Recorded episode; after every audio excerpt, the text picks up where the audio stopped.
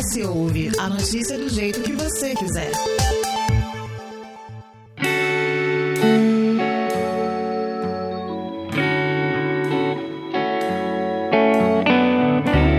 As estatísticas não deixam dúvida. Nós, sociedade brasileira, somos racistas. Seja na mortalidade infantil, no analfabetismo, na renda, no número de homicídios. São os negros, as vítimas preferenciais, enquanto nós, brancos, estamos em sua maioria no extremo oposto. Esses déficits sociais, corroborados ainda mais pela discriminação, pelo racismo, tem a ver com os avanços lentos ao longo das últimas décadas, tanto que o Brasil foi o último país das Américas a abolir a escravidão, isso em 1888, ali atrás. Mas a luta contra o racismo e tudo o que vem junto com ele seria só dos negros? Se eu te pergunto, eu mesmo te respondo: não. A questão é que pouco se fala sobre o que significa a branquitude, que nada mais é do que se reconhecer enquanto pessoa branca e os privilégios atrelados a isso, que geram consequentemente a discriminação racial. Nós, pessoas brancas, não temos o hábito de pensar sobre o que significa pertencer a esse grupo, pois o debate racial é sempre voltado para a negritude. E é aqui que nós abrimos um parênteses. Não é que não deve ser. A questão é que não tratamos o problema como fruto dos nossos privilégios enquanto pessoas brancas. Não se trata de colocar a branquitude como protagonista, mas sim direcionar responsabilidades que não cabem àqueles que não passam de vítimas de um sistema discriminatório que faz com que o racismo seja tratado como natural em falas, piadas e até mesmo na negligência de políticas públicas. E é esse o ponto de partida do S Ouve dessa semana, que conversa sobre a correlação entre o racismo e a branquitude com a doutora em psicologia, pesquisadora no Núcleo de Estudos Afro-Brasileiros e militante do Movimento Negro Unificado e do Núcleo Estadual de Mulheres Negras, Luizane Guedes. Obrigada. É um prazer estar aqui hoje. Quero começar conversando com você, mas muito se fala sobre o lugar de fala. Para a gente poder começar essa conversa, eu quero saber qual o papel da branquitude nesse contexto, qual seria a melhor forma da gente agir, apoiar e também se engajar nessa luta. Então, é importante a gente falar que o conceito de lugar de fala ele foi muito deturpado nos últimos anos. Né? A partir do livro da Djamila, a ideia era boa, mas acabou que ela foi capturada muitas vezes, principalmente pelas redes sociais, que a gente tem acompanhado isso com muita frequência. Então, se difundiu a ideia de que o lugar de fala é um lugar que só aquele que sofre o preconceito ou, ou a repressão ou a, a violência pode falar quando na verdade a gente está falando de eu sinto essa opressão, eu sou atravessada por essa opressão, eu falo sobre ela do meu lugar de oprimida, mas você pode falar sobre ela do seu lugar também de opressor. E aí, quando a gente fala da branquitude, a gente está falando exatamente disso: da branquitude ocupar o seu lugar enquanto aquele que criou historicamente esse lugar do racismo, né?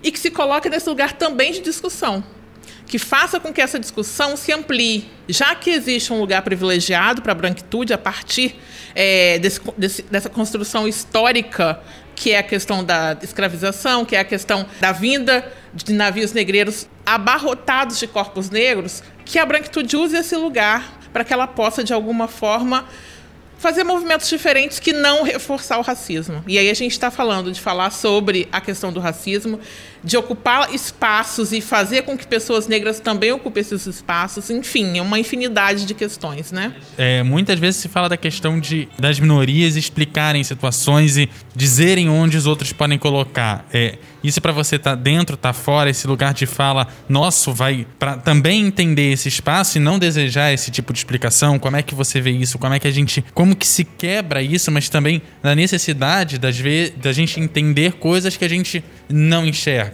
nessa luta? Então, a gente vem explicando isso há mais de 130 anos, né? Acho que a gente vem falando e recontando essa história da escravização há mais de 130 anos. Então, não dá para a gente falar que as pessoas brancas não sabem do que a gente está falando. Não sabem o que é racismo, não sabem como o racismo vai atravessar os corpos negros, não sabem do sofrimento do corpo feminino negro, por exemplo. Então, a gente não está falando de algo que é uma novidade. A gente está falando de algo que é construído historicamente. Então, a, é, as pessoas brancas elas precisam buscar informação e não é através das pessoas negras. Não existe um Google, um Google Black. Ah, Luizane, é, me explica isso. A gente tem informação vasta. Né? A gente tem informação colocada. Então as pessoas brancas têm que se informar e têm que se posicionar principalmente com essa informação. Acho que a, a grande questão da aliança nessa luta contra o racismo, nessa luta antirracista, é justamente as pessoas brancas se posicionarem. Elas precisam se posicionar. E também vai daquele ponto né, da gente se policiar de é, eu me entendo, né? Então, assim, eu me entendo como racista, mas eu vou sempre utilizar da, do meu conhecido negro como um dicionário do que eu devo e do que eu não devo fazer. O se eu erro, eu preciso de um aval dele. Eu fiz isso de errado? Mesmo a gente já sabendo muitas vezes que a atitude é errada, né? Exatamente, é, é disso que eu falo. O tal do Google Black parece que é, uma, é um reforço do racismo. Eu faço, eu cometo racismo, ou eu penso em cometê-lo, e aí eu falo assim: não, Luizane, eu tô cometendo racismo? Luizane, é preto ou é, é negro? é muito fácil encontrar informação. A gente vive num momento de maior, talvez, capacidade de adquirir informação que a gente nunca viveu. Então, para que usar o corpo negro como, como vínculo, é, como espaço de informação?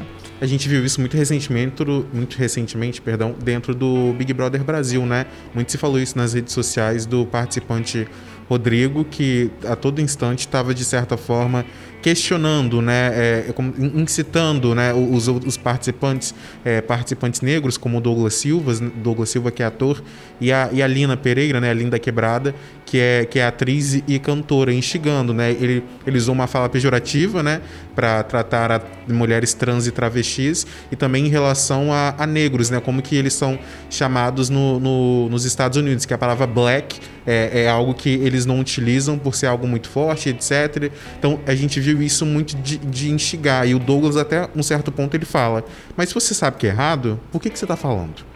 E também tem a questão do, do ponto do pejorativo em relação a, a palavras transfóbicas, né? A, a palavras pejorativas. Ele, ele precisou é, chegar até a Lina, é, falar o que houve, etc. É como se, é, além de ser preconceituoso, a pessoa precisava, precisa se vitimizar para se colocar no ponto de, no, no, no ponto de é, eu tô me redimindo. Já então, é um, me um perdoa. segundo bloco, porque o programa no ano passado, inclusive, teve um discurso é, muito bom do apresentador do programa falando sobre isso, para mim era o tipo de debate que, para aquele conteúdo de entretenimento, estaria superado. E a gente novamente está retornando a isso. Parece que todo o trabalho que foi feito numa temporada de um programa de entretenimento está sendo refeito na seguinte. Parece que a gente andou para trás. Mas é aquela questão, né, Luiziane? É, é, é, um programa que expõe a nossa sociedade, nossa sociedade de, de toda forma, né? E é aí que a gente consegue ver as nossas, as nossas falhas, né? Os nossos gargalos. É, eu costumo dizer que o racismo ele não é velado, ele não é invisível, ele é muito visível.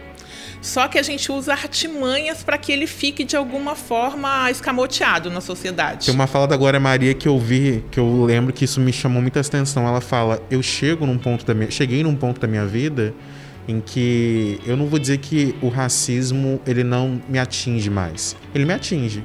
Só que eu, eu, eu alcancei um patamar que as pessoas também utilizam desse patamar para me atingirem. Então... Exatamente. É uma coisa interessante que você traz. Eu sou uma mulher negra. Eu sou uma mulher negra doutora. Mas onde eu chego para fazer palestra que não seja sobre racismo, eu não sou reconhecida como palestrante. Não adianta é, existir mobilidade social se a gente ainda não consegue superar o racismo. Então não adianta eu conseguir alcançar um patamar como Glória Maria conseguiu. Não adianta eu me tornar uma, uma professora doutora de uma universidade se eu ainda sou vista antes de qualquer coisa como uma mulher negra. Então a cor da minha pele sempre chega antes do que a minha titulação. A minha titulação, ela, em algum momento, ela é barrada. Porque eu sempre vou ser identificada como a moça, a moça que está fazendo a faxina e nunca como a palestrante que chegou no espaço, entende? Então a gente está falando de um processo histórico que não foi superado porque ele não tem tanto tempo assim. Se a gente olhar período da escravização até o tempo atual, a gente não tem tanto tempo de, de libertação fake da escravidão. Então a gente está falando de algo que precisa ser superado diariamente. Por isso que a gente precisa de programas diários e momentos em momentos distintos para a gente poder discutir isso. A gente consegue enxergar é, esses problemas a partir de muitos acontecimentos. Um deles é que o Brasil foi o último país das Américas a abolir a escravidão. Isso, isso ali atrás, em 1888 no finalzinho do século XIX. É, de lá para cá, em que pontos nós pouco avançamos, em que questões a gente deveria é, priorizar? A gente sabe que ninguém nasce é, racista. É, a, a, nossa isso está tá entranhado na nossa sociedade que a gente é ensinado né, a agir, a, a, a falar e até mesmo a desconfiar com esse olhar é, preconceituoso e discriminatório por conta da cor da pele do outro. Então, é, em que pontos nós, nós erramos e aonde nós devemos ainda avançar ainda mais? É, eu costumo dizer que a libertação dos escravizados ela foi uma libertação inacabada. Os livros de história não vão contar isso pra gente, mas é, os grupos de escravizados que foram libertos, e aí libertos bem entre aspas, porque foi uma luta não foi uma princesa que assinou um documento e que fez a libertação, foi uma luta anterior à assinatura do documento. Eles não tiveram nenhum tipo de possibilidade de, de sobrevivência após a libertação. Então a gente está falando de pessoas que não tinham terras, pessoas que não tinham emprego, pessoas que estavam em situação de rua e que eram consideradas classes perigosas isso historicamente foi tomando conta desse lugar da negritude. Então, historicamente, a gente tem uma defasagem que fala de moradia, que fala de educação, que fala de todos os aspectos de políticas públicas que hoje a gente enfrenta com muito mais intensidade pela negritude. Então a gente não tem, por exemplo, os índices de violência mais altos porque negros cometem mais crimes. A gente tem índices de violência mais altos cometidos por pessoas negras ou sofridos por pessoas negras, porque a gente está falando de uma defasagem histórica.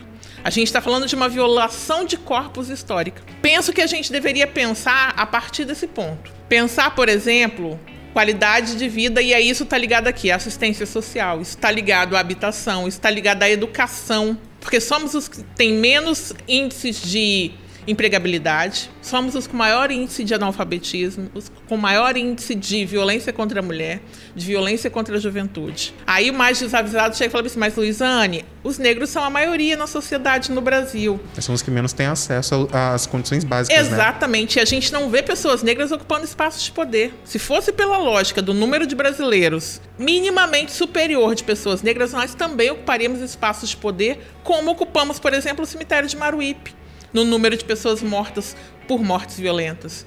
Então a gente está falando de uma desigualdade que é histórica e que ela tem que ser reparada. Quando eu falo de reparação histórica, eu não estou falando que eu quero dinheiro. Eu estou falando que eu quero qualidade de vida para a população negra. E aí, para pensar qualidade de vida, a gente tem que pensar política pública específica para a população negra. Não dá para eu pensar um programa que vai combater violência contra a mulher se eu não pensar as especificidades do corpo feminino negro. É a mulher negra que sofre violência. É o jovem negro que está sendo exterminado na periferia. As operações policiais hoje são nos territórios negros. Então a gente não está falando de qualquer coisa, não é aleatório. Pensando nessa lógica dessa ocupação de espaços, como que, historicamente, quando a gente pensa que não houve nenhum tipo de política pública para pessoas que, teoricamente, mesmo como escravos num, num, jeito que não deveria ser, que já foram retirados do seu lugar, levados para um outro espaço, que né? Atravessaram um, um oceano para um lugar desconhecido à força. Na hora que eles são teoricamente libertos, eles são levados para um lugar à margem sem nenhuma política pública. Como é que a gente refaz isso e reconstrói nesse espaço? O poder público nunca teve presente, e em alguns casos ele não consegue acessar ou só deseja acessar com violência. A gente tem que pensar, por exemplo, em ocupação de espaços. A gente precisa ocupar espaços. É, fala em ocupação de espaços no sentido de que a gente precisa de políticas públicas, por exemplo, de entrada e de permanência nas universidades. Não dá para a gente pensar em ocupar espaços de poder se a gente não pensa em educação. A gente precisa minimamente pensar políticas públicas que possibilitem vida para essa população, porque a gente está falando de corpos negros que são exterminados diariamente. A gente está falando de todo dia bairro da Penha, Piedade, Alagoano, Morro do Quadro, bairros que a gente conhece de Vitória, que sofrem ataques, sejam pelo tráfico, seja por operações policiais, e são corpos negros que tombam. Então a gente tem que minimamente aceitar que a gente está num Estado racista. E aí eu falo Estado, não é o governo do Estado, é um Estado de forma maior. Se ele é racista, como a gente vai ser antirracista? Pensando possibilidades antirracistas. Não dá, por exemplo, para a gente achar que vai chegar é, nos bairros periféricos e vai trabalhar só modelo, modelo de currículo. Não dá pra gente pensar que a gente tra vai trabalhar modelo de currículo com jovens que não têm escolaridade. Então, primeiro a gente tem que inserir na escola. Ou pensar que eh, também existe uma ausência de contratação pelas próprias empresas desses jovens. Ou pensar que existe essa ausência de contratação por culpa do jovem. Porque se a gente está falando de um corpo que sofre violência, a gente está falando de um corpo que não tem acesso se a gente está falando de um corpo que não tem acesso, a gente tem que pensar como dar acessibilidade. Então. E, culpá-lo ainda chega a ser ainda pior, né? Dizendo, ah, é porque não tem interesse. Exatamente. Então, quando a gente reforça essa lógica do não ter interesse, a gente não está dizendo, por exemplo, que a escolaridade cobrada pela grande empresa é extremamente alta, que esse menino nunca vai atingir essa escolaridade. A gente está justificando, ah, ele não tem interesse. Ele não quer estudar, ele não quer trabalhar, ele quer se envolver com o tráfico porque é mais fácil. Não é mais fácil, gente. Vamos ser justos. Não é mais fácil entrar no tráfico, né? A gente sabe quais são as saídas, né? Ou é a exatamente, morte ou é a prisão. Exatamente. E a gente sabe que todos os meninos que estão no tráfico hoje, amanhã vão ser enterrados no cemitério pobre de Vitória no cemitério de Maruípe. Então não dá tanta grana assim, né? Quem fortalece a entrada e saída de drogas e armas no estado não é o moleque preto do alto da periferia. Então a gente também tem que pensar política de segurança pública nesse estado. E quando a gente fala de política de segurança pública voltada para essas regiões, ou voltada para a região né, municipal, estadual, é, nacional como um todo, a gente tem que focar também em ações é, sociais, né? Porque se a gente não investe na base, né? É o que a gente conversava, é o que a gente. A gente conversou aqui na, numa gravação passada, e aí acho que vale a marca que a gente. Um episódio até que vai vir depois. A gente falava exa é, exatamente de jovens que não saíam do seu território, que não conheciam espaços é, importante da capital. E quando eu digo importante, não é, sei lá, é ter ido na Câmara, né? Que são espaços de poder, mas ter ido conhecer, sei lá, o um Venda Penha, um shopping. um shopping. Tem jovens sabe? que moram na Piedade que não conhecem o Teatro Carlos Gomes. Que é ali que é embaixo. É literalmente ali embaixo. Então a gente está falando de não interesse? Ou a gente está falando de um jovem que não se sente pertencente àquele espaço? Você acha que o, o jovem ele se sente desconfortável, por exemplo, Teatro Carlos Gomes, que seria um espaço importante?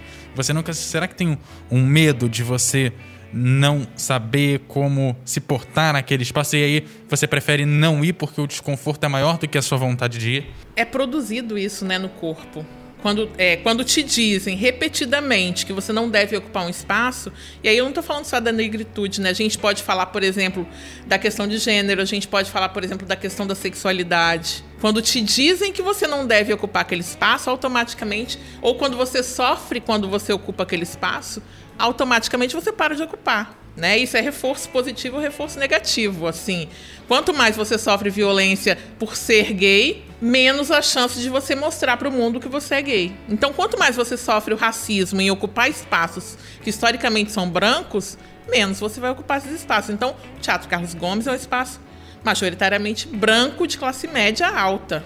Eu fui entrar no Carlos Gomes há 10 anos. Então a gente não está falando de uma mulher negra de periferia hoje, a gente está falando de uma mulher negra que mora em Jardim Camburi. Eu moro em Jardim Camburi. Então, assim, eu fui ocupar um espaço que é elitizado há 10 anos. Porque eu não me sentia bem nele.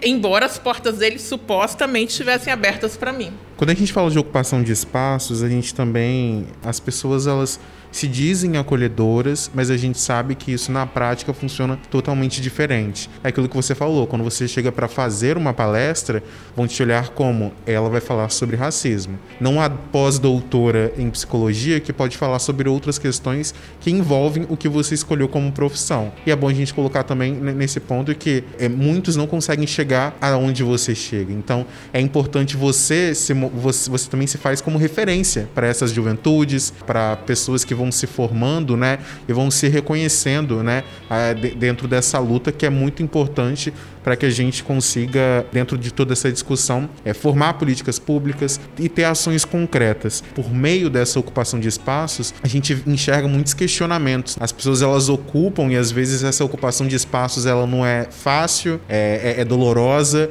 E isso acontece muitas vezes porque pessoas brancas acabam não se reconhecendo racistas em gestos, olhares, piadas que, que foram perpassadas. Por que, que dentro dessas discussões antirracistas fala-se pouco sobre o significado de ser branco e por que, que as pessoas, né, por que, que a branquitude, em geral, tem como dificuldade se enxergar racista?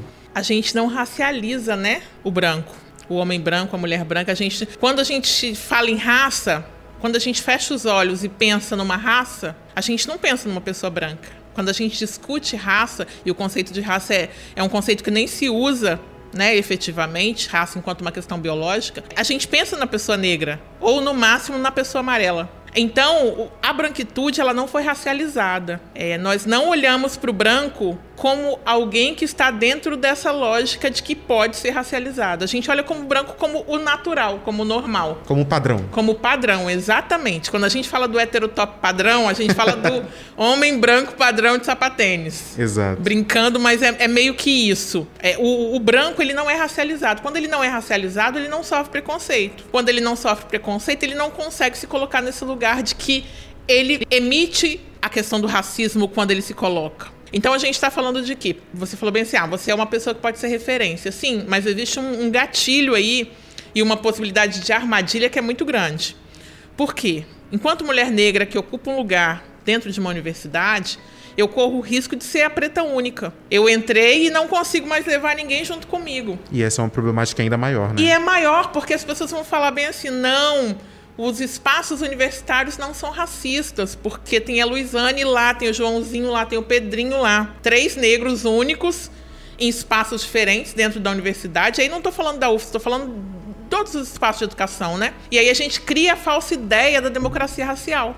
Porque a gente fala assim, se Luizane está lá, não é um espaço racista, a universidade não é racista. Não, mas agora tem cota para a universidade. As cotas ainda não conseguem fazer com que esses meninos permaneçam lá. É, entrar é uma coisa, permanecer é, é outra. E se tem uma defasagem é, lá no início que a gente fala de currículo para ele acessar os lugares, também existe uma defasagem de currículo quando ele chega na universidade e às vezes, por maior o esforço, não tem uma condição da permanência, não só no sentido financeiro, É não só no muitos- sentido de deslocamento, mas também no sentido de conseguir chegar junto àquele que teve todo o acesso. E porque muitos ainda trabalham para conseguir pagar a faculdade, mesmo assim não conseguem, é, dentro da faculdade, ter um, um bom desempenho porque, por conta disso. Porque não teve uma base bem estruturada em relação à educação, por conta do acesso. E além disso, é, às vezes a gente sabe que faculdade é um ambiente totalmente. Né, a gente a gente, a gente consegue observar.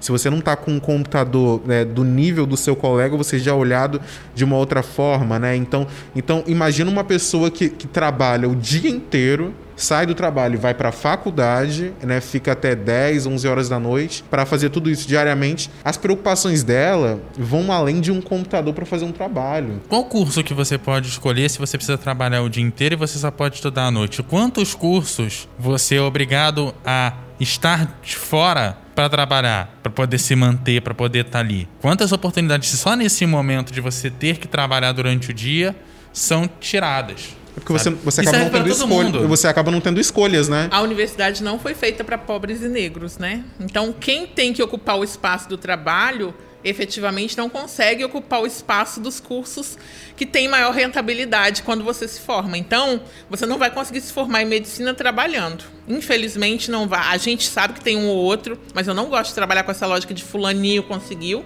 porque a grande maioria não vai conseguir, né? Tem disciplinas em vários horários diferenciados e o teu, o teu empregador, ele não tá nem aí se você tem disciplina em vários horários, né?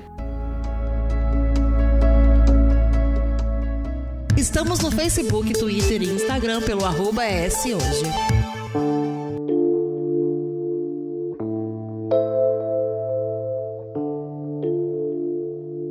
Você falava que não se racializa o branco e por isso ele é tido como um padrão e por isso ele não sofre preconceito, mas muito se fala sobre um racismo reverso que não existe, né? É, o racismo reverso não existe, né? Graças a Deus. Se Deus existe, acho que a única coisa legal que ele criou foi o racismo reverso não existir. Por que, que eu falo isso? Porque racismo passa por ocupação de lugares de poder. Né? Racismo passa por poder. Eu não consigo ser racista se eu não ocupo um espaço, um lugar de fala, um lugar de poder. isso não, não é só ocupar fisicamente, não. Porque, como eu falei, Luizane ela é palestrante, mas ela não é vista como palestrante. Então, eu não, mesmo sendo a palestrante, eu não ocupo o lugar de poder da palestrante. Automaticamente, eu não tenho como ser racista ocupando esse lugar de palestrante automaticamente a gente não tem racismo reverso, porque não tem como uma pessoa negra ser racista, porque ela não ocupa, não é, não é pau a pau essa, essa ocupação enquanto espaço subjetivo de poder.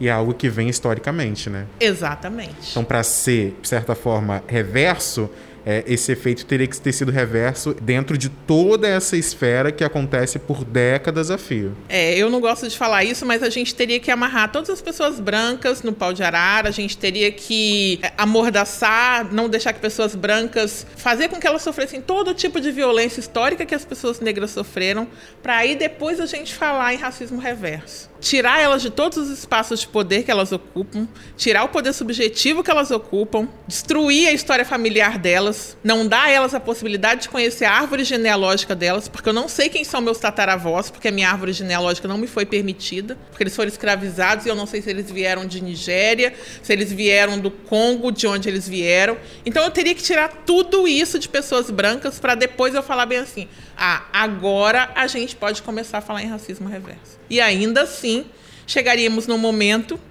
que talvez não desse para a gente falar porque a branquitude acaba ocupando esse lugar de poder sempre. Ela, ela dá essa volta para que ela de alguma forma retorne a esse lugar. Quando a gente fala de, de racismo, a gente também pode, pode trazer para essa discussão o campo da religião. Eu lembro de uma vez, durante as manifestações né, americanas, após o ocorrido com George Floyd ano passado, houve uma discussão muito na, na, nas redes sociais quando a Globo News colocou somente comentaristas brancos para falar de racismo. Aí a frase, rapaziada, a pauta hoje é racismo, ecoou nas redes sociais e no dia seguinte, né, a, o canal por assinatura é, fez o reverso.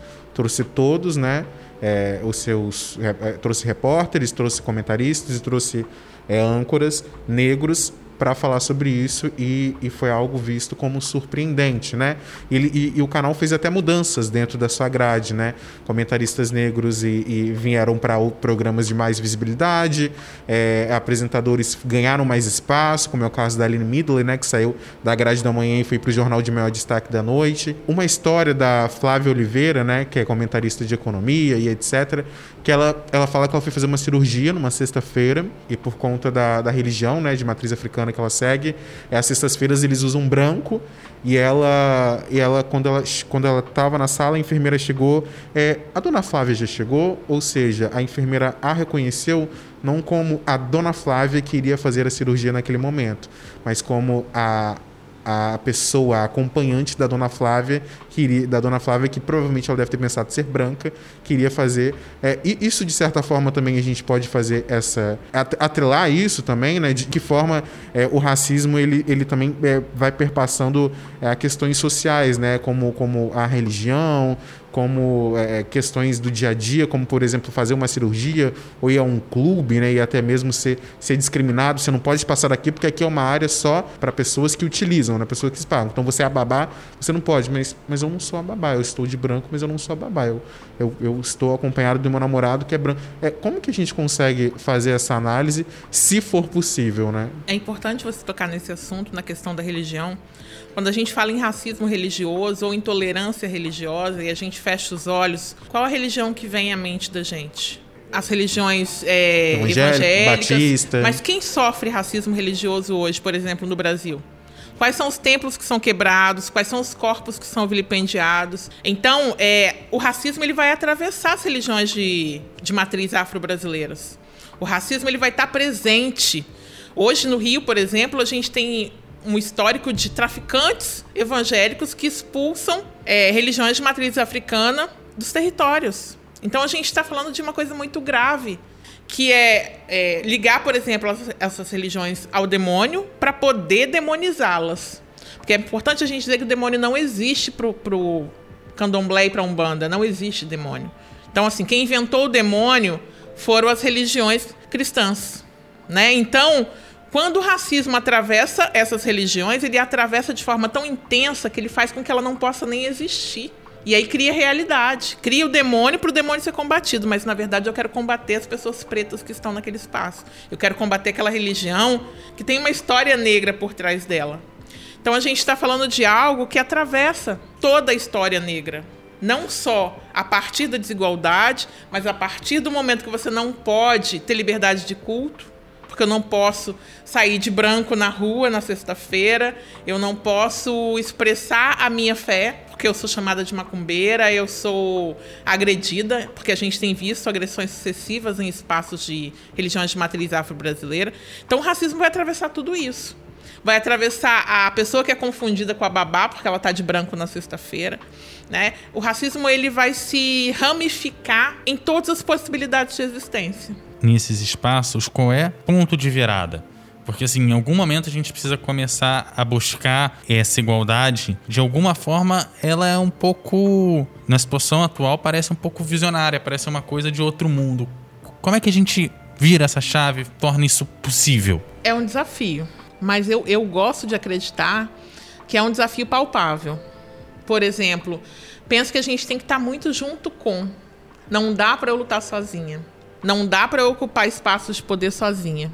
As pessoas brancas que se alia aliançarem a mim, elas precisam me apoiar.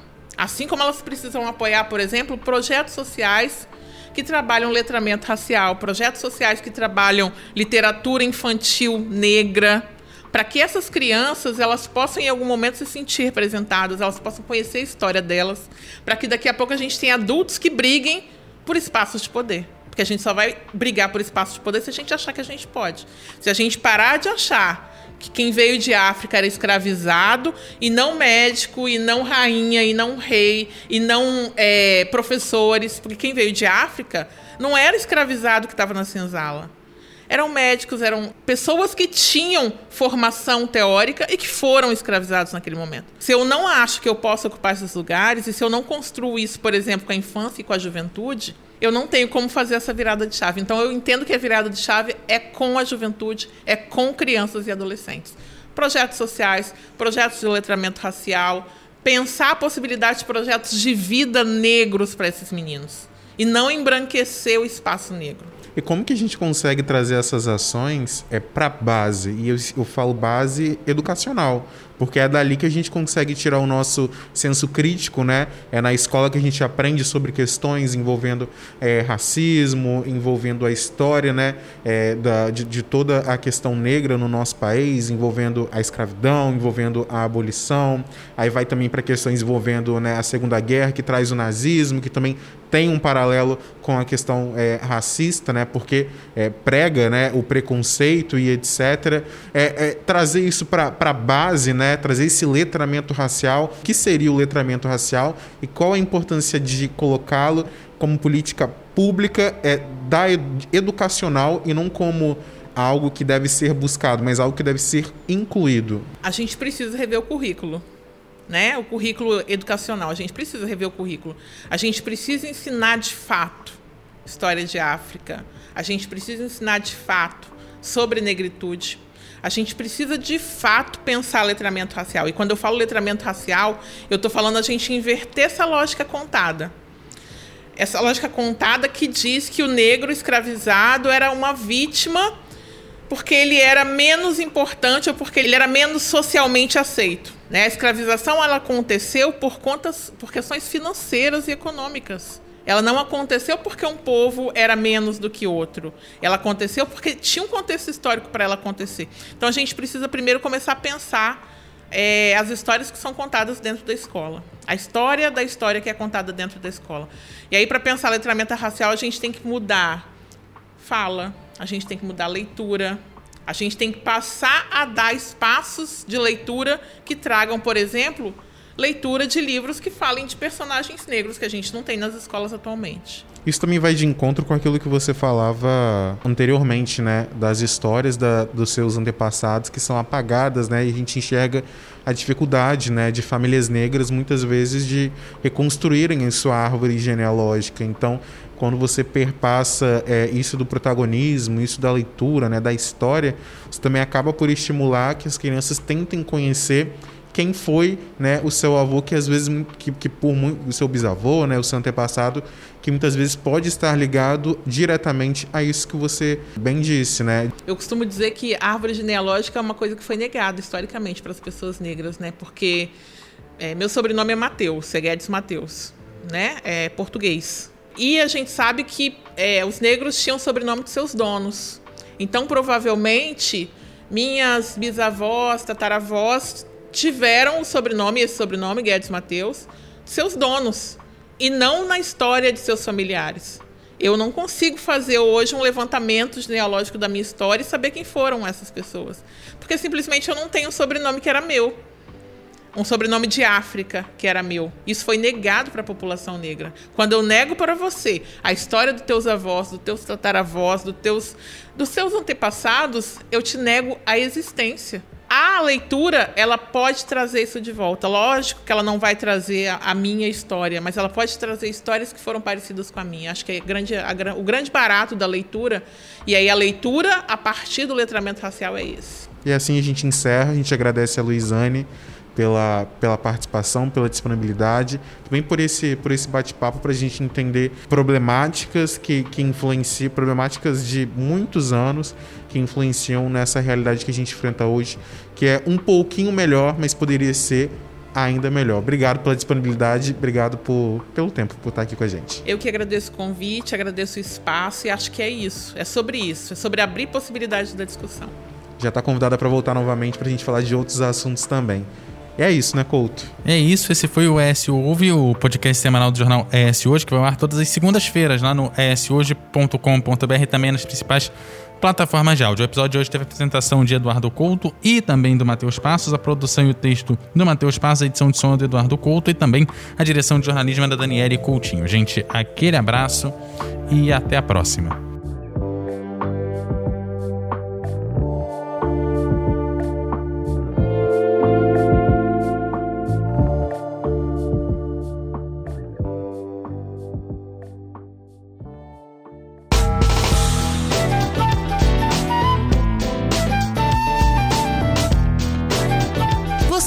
O ES Hoje nas redes sociais pelo arroba Hoje, no canal do YouTube e no site eshoje.com.br.